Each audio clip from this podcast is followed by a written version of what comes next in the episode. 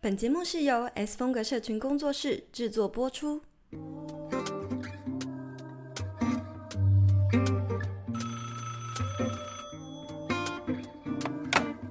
，Hello，听得到吗？有声音吗？喂喂喂，有，Hello，我是青椒。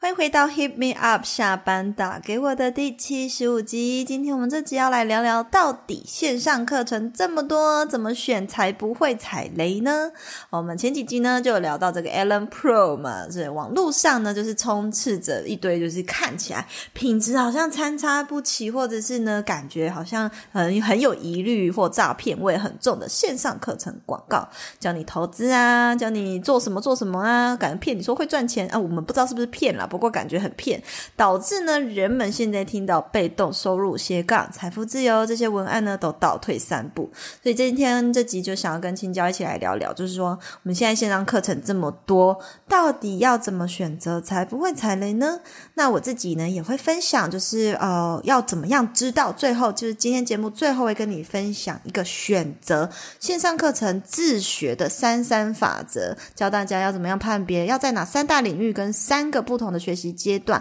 为自己设计不同层次的学习方案，会在最后跟你们讲跟大家分享。那所以，如果你们是呃我们节目的忠实听众，呃，也很欢迎你追踪我们的节目，追踪起来，还有 IG 账号都追踪起来。好，那我想要来分享一下，嗯，你你你你自己本身是没有什么在 上，你知道我要 diss 你这个吗？挂号很大的这个 mark 起来。哎、我很好奇耶，这是线上课程这么泛滥，然后你又是一个社群经营者，还有一个在这个产业的人，为什么你不像其他创作者一样，就是一整天买那个？而且你们年纪也都相仿啊，不会想要跟他们一样一整天学买线其上课程实我有，我看确实有收藏一些我有兴趣的课程，只是我一直没有没有买，因为因为买嗯，就是对我来说，我我我平常。你知道可以吸收的范围真的真的很多地方嘛？然后我真的很尝试用其他免，就是把不需要付费的方式先去吸收各种东西。我真的很常听各式 podcast，我也会看 YouTube 的一些知识型的影片。就是光这些层面的吸收，我我现在这种广泛的的在听东西、看东西，我就是觉得蛮有趣的，所以我还没有我还没有到觉得我一定要去深入的学哪一个，就是可能 maybe 我听到哪一块知识，我可能很想去深入的学习，我才会想要。去买线上课程，但我现在还没有到那个阶段。那你都收藏什么？就是比如说，我觉得还是会跟视觉比较相关。我之前有看到一个课程是有有两个课程，我比较有印象的是，呃，网站到底要怎么做出那种动画式的网站，然后可以让人家在阅读的过程中，比如说往下滑的时候，它那个动画可以自己这样跑。然后我就觉得，这个是我有一点想要会的能力。哎、那那是 WordPress 吗？好像不是，好像是要用写写软体。不然你赶快去学。然后另外一个就是在教人家做动画的，就是那种 AI 那种城市在做 AI，哦。反正就是那个那个他们有一个动画的软体，对对对，就是在教怎么样把你画的一些物件用动起来，就很可爱，很像做成游戏，我就觉得很有趣，就我把它存起来，都不知道到底之后有没有。什么时候会用到？对 对对，会问你这题呀、就是因为青椒，我觉得跟其他类型的创作者还有同年纪的人不太一样。就是我现在遇到很多，就是差不多也是二十几岁的大家呢，就是会买好多好多线上课程。那我觉得，当然现在线线上课程呢，对于现代人的学习一定有一定的优势。就第一个，像你你是会到处看一点，那边看一点，可是线上课程它是可以深入的针对一个单点的知识，做一个垂直的呃学习，更深入的学习。然后呢，已经有这个老师帮你整理好这个架构啊，然后跟学习的路径，你会更有效率的去学习到一门呃工具，然后知道它怎么样应用。那可是呢？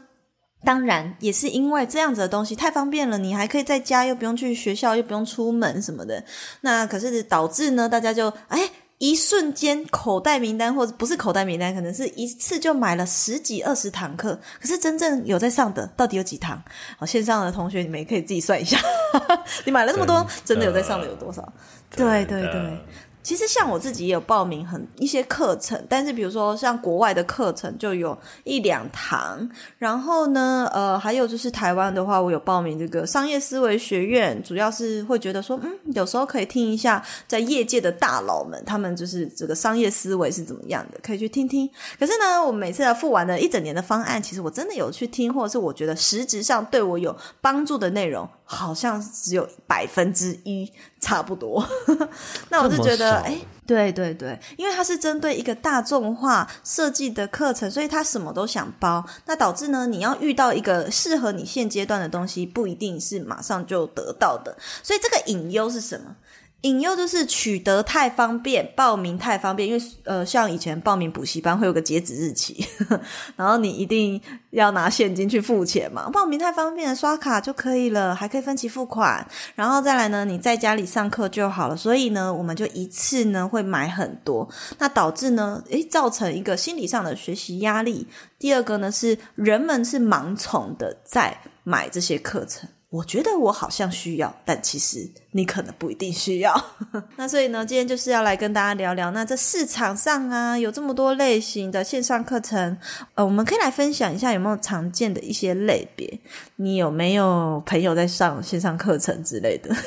其实我刚刚在思考这件事情，我刚刚在想说，为什么你会觉得同才的人都在上线上课程，然后我却没有？然后我就在想说，是我真的就是不喜欢这样子垂直垂直深入的。学习吗？我就在思考这件事情。可是我就想到，其实你知道，我小时候啊，现实生活中的朋友也不是也没有，不是不是，就是如果今天撇除线上课的话，就我你们看我刚刚讲到的课程，大部分都是还是跟视觉、跟设计还有这种类型相关，我会比较想知道在教什么。但是我很小的时候，大概小三、小四的时候，我妈妈就有帮帮我报名很多巨匠。的那种电脑的课程的啊，哎，我也有哎。对，所以其实我小时候就已经学过 PS，我学过 c o d r a w 我学过怎么把一台电脑拆掉再组装起来。就是我有上过很多电脑的课程。原来你是理工男。我现在根本不知道怎么猜了，就是当初我不知道我怎么会学会。而且同年龄，就是同一个班级里面的其他上课的人，都是那种出社会，可能是要转职或是求职的人，然后就很少小朋友。其实我觉得我好像可能我以前要学东西，我已经有学过很多了，所以我现在会比较冷静的去思考，或是去看待这些课程。你是教妈是想要把你培育成可以帮学妹修电脑的男人。这有什么好培育的？这有什么值得就是光彩的吗？这什么愿景？我希望你以后可以帮学妹修电脑。听起来就很悲，超荒听起来超悲惨的。所以回到就是刚刚这个话题上，我就觉得说，好像也不一定是我可能不喜欢这种学习方式，而是我现在会。让我想要垂直深入的课程可能比较少数一点点这样子，然后呃，你说是现在有没有经历过，就是有没有看过什么样的课程，或者我身边有没有去上过这样子的课程的人？我跟你说，我我听到你刚刚那个论述，我真的觉得我们活在不同的时空，因为我的那些高中、大学、出社会、当兵的那些很会持续联络的朋友，没有人在上线上课程，甚至听 podcast 也是很少数。我前阵子也有特地问，就是几位我真的很比较。有保持联络的朋友，就问他们一些关于 podcast 的一些他们的使用习惯啊、收听的一些东西，我就有在问他们这些事情。结果其实也在真的有在稳定听的人也不多，就是我就觉得我们好像不是身处在同一个社群时代，或者是说，我觉得是。不同的圈子吗？时空吧，啊，对啊，不同的圈子。因为我自己现实朋友的确也没有人在上线上课程啊，或者是年纪比我小的，比如说以前的同事，他们也没有在上线上课程。可是我是说，在光就这个创作者圈来讲，大部分都二十几岁的人。对了，确实里面有很多开课的人也是，开课的人也都是我们这个圈子的人，上课的也都是我们这个圈子的人，是不是有一点像闷烧锅一样？我们自己在就是你知道互相捧场的概念。哎，也有可能哦，会不会其实这个很是很小众，然后我们自以为很大对对对对对，其实都是我们这个圈子的人，有没有？然后你刚刚说有没有看过一些踩雷的课程的实际案例？听过踩雷的故事，就是好像有听过。但是最后不知道到底要分享到什么程度。讲讲讲 啊！我已经标记在这了。你不要，你就讲的很粗略。哦，就是我有看过一个线上课程，就是已经销售销售的整个前期的行销都已经跑完了，预购都已经跑完了。可是最后这堂课到底在哪里呢？是大家是不知道到底最后出现了没？就是对，一直没有上架。所以这算踩雷吗？我觉得可能比踩雷再更严重一点吧，这可能有一点是、不知道是不是诈欺行为了。然后还有一些就是呃，他表面上跟你 promise 的东西，到你真的付钱进去看到的东西，是完全就是没有相干的。中文圈啊，或者是外国的线上课程啊，其实很多人都有遇过。诶好，那其实到底买了课程要怎么样不踩雷，或者是大家有遇到什么踩雷的故事吗？也欢迎你偷偷私讯私，好不好？私。那虽然我知道你也就很少上线上课程了，但是你就是也也在做这行，所以就也会一起来关注这个消息。我会想要邀请青椒呢，一起用视觉行销的角度，因为我们接触到这个一个线上课程，你决定要不要购买的瞬间，其实是在乎它的销售页、它的产品图做的怎么样。那是什么样的设计或编排呢，会让它的课程看起来好像像那个呃，我们我们常看到那种广告，觉得片很大呢？好，我先从一个正面的角度来跟大家分享，我会怎么样去安排销那当然是我们自己的案例、啊。对对对，我们用自己的案例来分享 怎么样去编排销售页，然后再去跟大家分享说怎么样的编排会让我们觉得片很大呢？让大家可以去思考，看看你看过那些销售页面是不是也只是让你有这样子的感受呢？首先呢，我在制作标呃销售页的时候呢，其实一定是要去跟着消费者的情绪，也就是这些受众的情绪，去一一去解答他们的困惑，或者是说接住他们的不安的。所以呢，在一开头的时候，绝对就是要唤醒他们的记忆，让他呢想起来自己是不是真的有这样子的痛点。有句话就是说什么，你是忘记了还是害怕想起来，就是这种感觉。哎，对对对，就是有时候他们其实会忘记自己是不是真的有这样的需求，所以然后让这个时候就是要先让他们看见自己真的有这样子的不足，需要这一块的内容。接着呢，就是要让他们看见自己的渴望，想要获得什么样的改变。所以呢，经过这样子前面的调教过后呢，筛选，也就是说筛选过后，就是会继续阅读下去的受众，其实就是进一步想要看看那这一堂课到底可以如何实际的帮助自己。我就会去罗列详细的罗列课程的章节各个单元，然后会去帮助他呃解决什么样的问题，去补足他哪一块面相，会去用这个方式去帮助他。更了解这一堂课，那其实呢，我认为一堂课好不好，其实从章节的编排这个部分就可以看出端倪，因为你可以看得出来这个架构到底是不是一个符合一个你可以好吸收，或者是说确实扎实的一个 flow，是可以从这个地方看出来的。因为有些地方可能就是一直在擦边球，或是在同一块的。内容上面一直在打转的，你就会觉得这堂课可能其实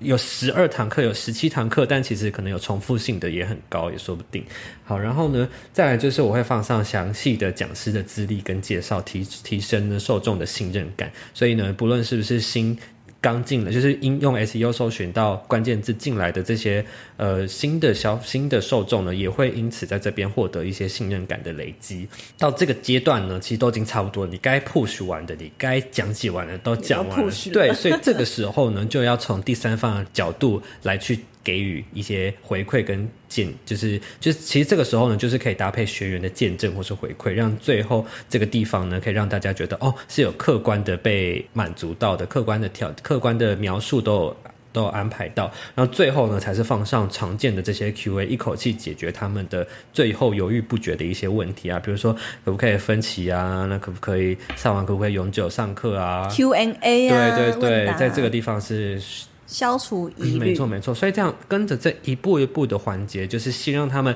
看见自己很需要改变的那一块，然后看到想要改变的愿景，想要变成的未来，然后最后呢，到底例如生涯定位设计课，你会怎么说？他的痛点跟愿景，哎呀，真的是一直在考试哎，就是出题目的表情。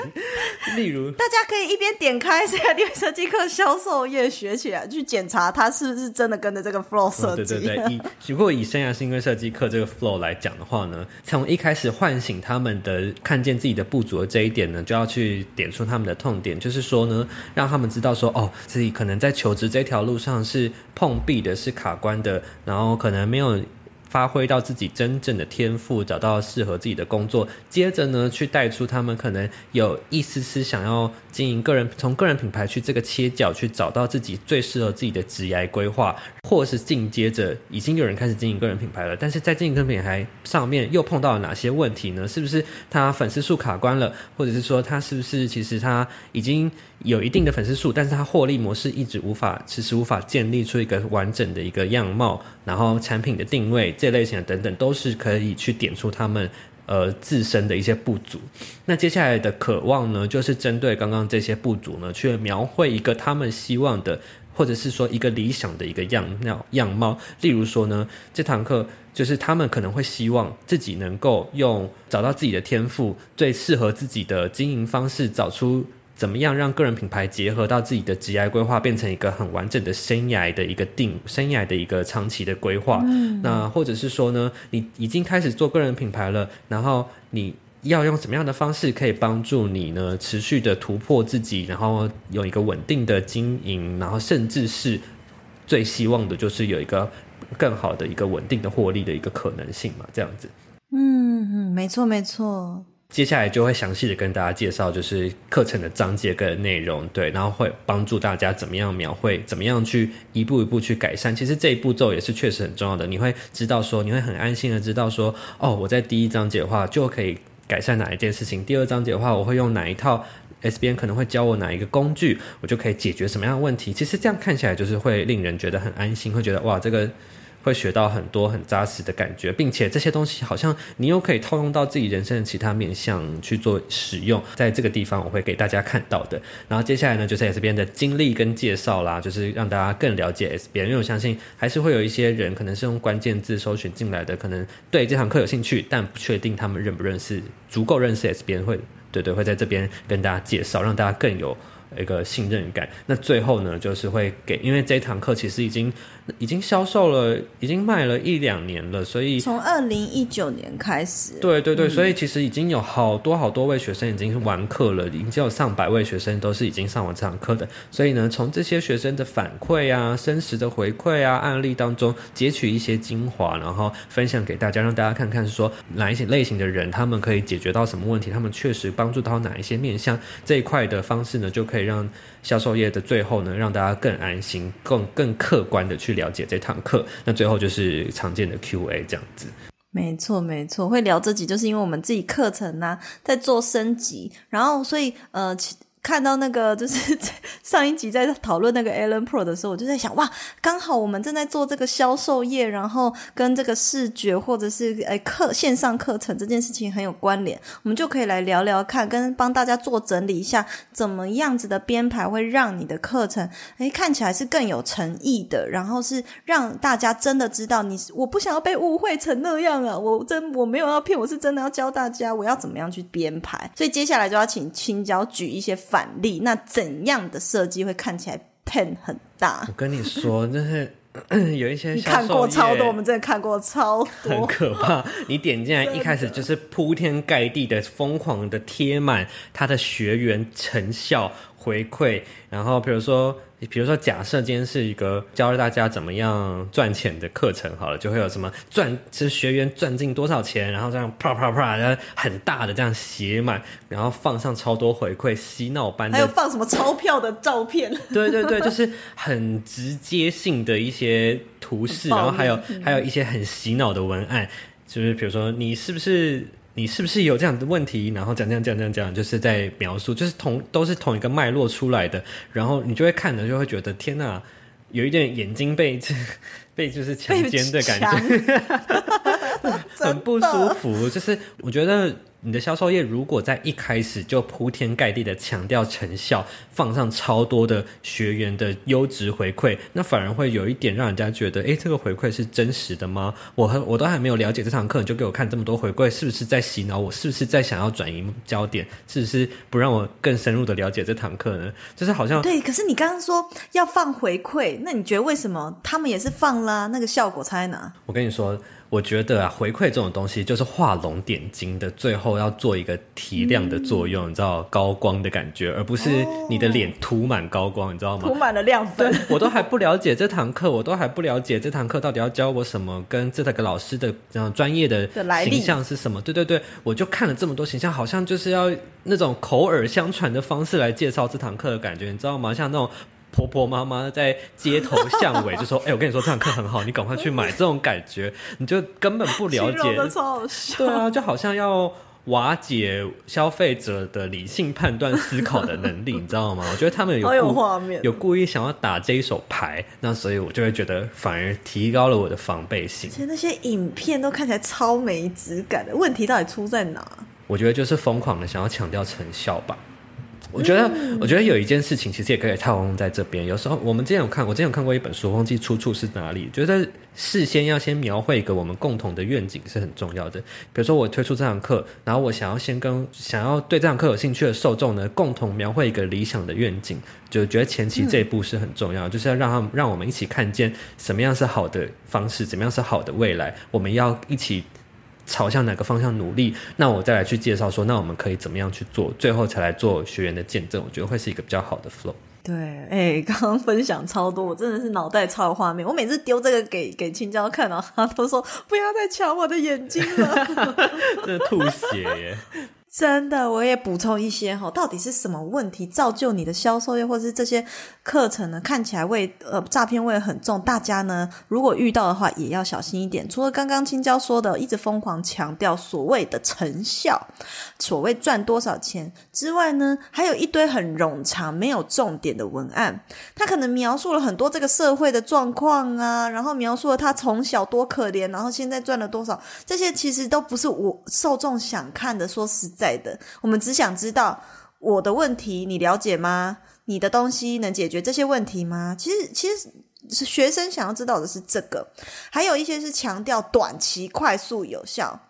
三天达到什么啦？哦，对对对，就像减肥一样，所有快速减肥药都是无效的啊、对啊，嗯，还有呢，就是刚刚讲，就是蜻蜓点水或者画龙点睛的东西，其实应该要放在回馈。可是偏偏有的人，好画龙点睛放错地方，把讲师之力 画龙点当做画龙点睛，没有讲清楚，就只说哦，他曾经怎样怎样，就是一两句话带过，甚至我可能不知道哦，他有什么样的作品啊，他曾经做过什么样的成就啊，我都不晓得。那我要怎么信赖他？所以如果是我的话，我会跟大家讲，就是听众讲，就是如果你要找一个线上课程，呃，你可以跟我一样，我像我看一本书会去研究这个作者他是谁，我不会所有书里面的知识我都照单全收，不会所有任何一本书他教我的我都听，我要去看这个这作者值不值得我信服啊？所以呢，一样线上课程一样啊，你要去看。去查 Google 那么好用，查他的名字，查他在这一行的成绩，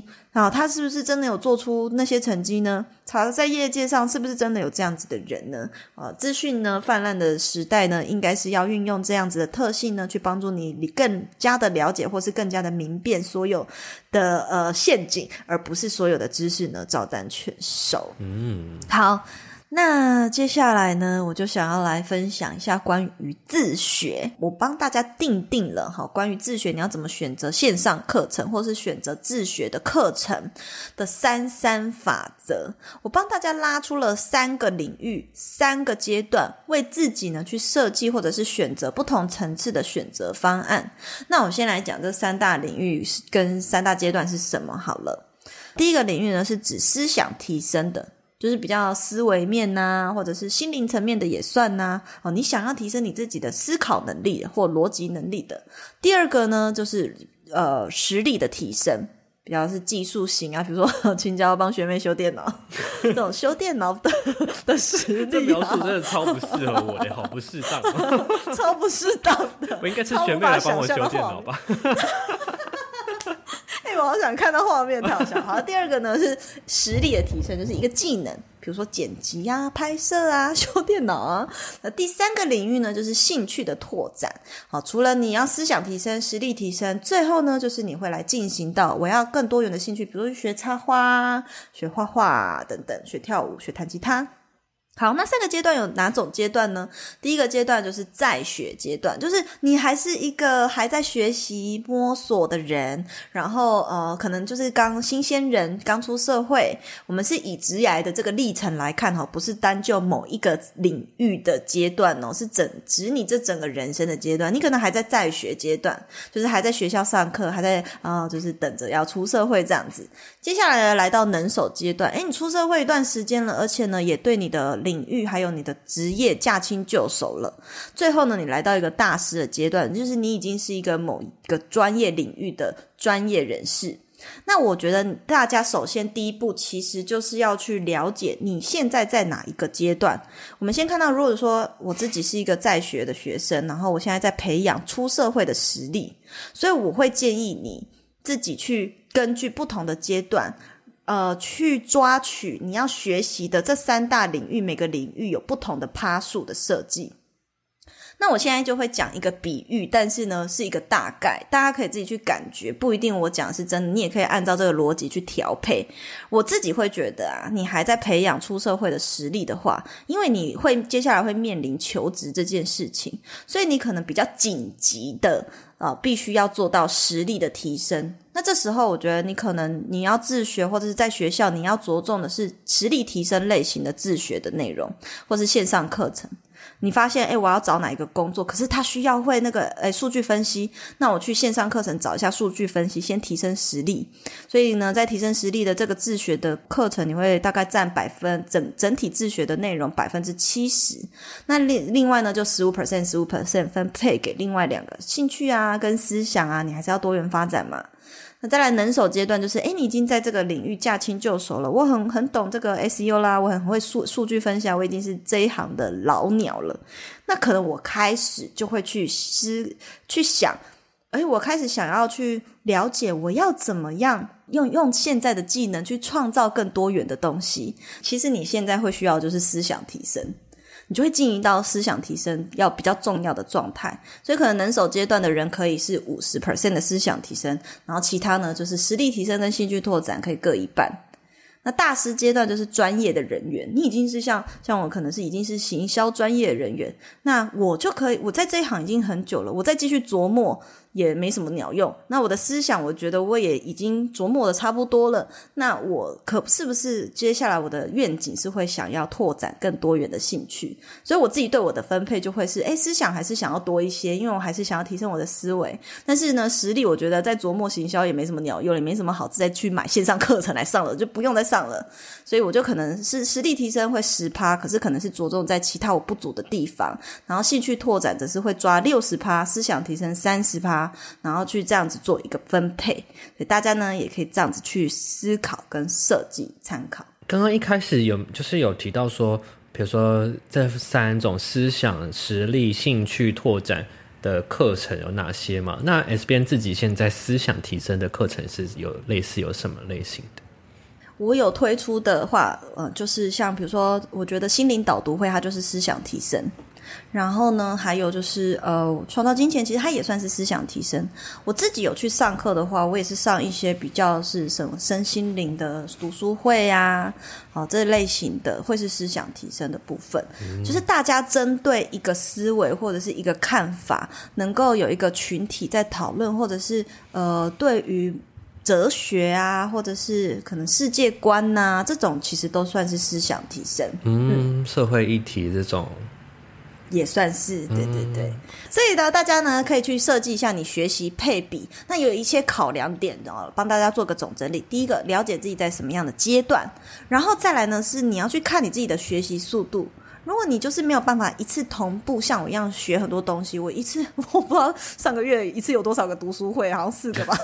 一次有四个读书超爆多读书会的人，我书魔啊，可是我过得很开心啊。好，就是如果你的学习速度是没有办法像我这么大量的，那你可能就是配比，你虽然配比是这样，但是你的量不要那么多。再来是你的时间安排，你也要去看你下班时间是真的有那么多时间可以让你这样搞吗？好，然后再来第二个呢，重点就是你其实其实还是可以先在我知道大家会想要先买，是因为要把握那个优惠，所以你可以先在优惠的时候把课程买下。对，这个是一个省钱的考量，这是一个策略。但是呢，你千万要按照这三三法则呢，按照不同阶段，然后去安排你的学习进度，你就不用着急，你就不会有一个新模式说啊，我好像很多东西学不完，不会，因为你已经知道我的阶段在这，我下一个阶段再去上那堂课就好，我只是先放着。提前安排起来，就不会觉得自己很荒废的感觉。对对对，好啊。那所以呢，今天课程来到最后，不是课程来到最后，是节目来到最后，真的在上一堂课了像在上一堂课。分享呢，我来就分享一下我们做线上课程的理念。那也不希望吸引到不对的学生，所以呢，呃，刚刚有讲到生涯定位设计课正在做一个升级嘛。最后想跟大家分享这堂课程的资讯，适合什么样学习领域阶段的人。来，我想要请那个青椒来 Q。来 Q 一下，是不是？刚刚我其实我在讲销售业的时候，有大致的描绘了那些人。不过我们这边可以再 summarize 一下，就是这堂课呢，其实大家如果对这堂课很陌生的话，其实它现在是。它其实一直以来都是两个阶段的课程，就是分成职涯版跟斜杠版。那为什么他要这样去安排呢？其实他就是希望呢，帮正正在就是职场中迷惘的人，然后又可能是想要斜杠又害怕离职这群人呢，去尝试着理解到说，哎，你其实是可以把个人品牌融入到你的职涯规划里面的，然后让大家去了解到说，如何去摆脱一个很要为了生存而就是费尽心思的，就是很耗体力的一个状态，而变成是说用个人品牌开启一个比较属于一个高品质的生活模式。那这一堂课呢，其实不是在提倡大家要去什么财富自由啊，干嘛干嘛的，其实是想要让大家去开发自己的潜能，创造多元的收入，打造多元的生活形态。那这样子的课程呢，其实就很适合刚刚 S 边前面讲的在学阶段的人去找到品牌定位。那或者是说，你其实已经在职场上达到能手阶段的人，你如果想要规划拓展更多生活的多样性，打造一个多重的收入的话，其实这堂课也会帮助呃你。帮助大家迈向一个理想的自由人生。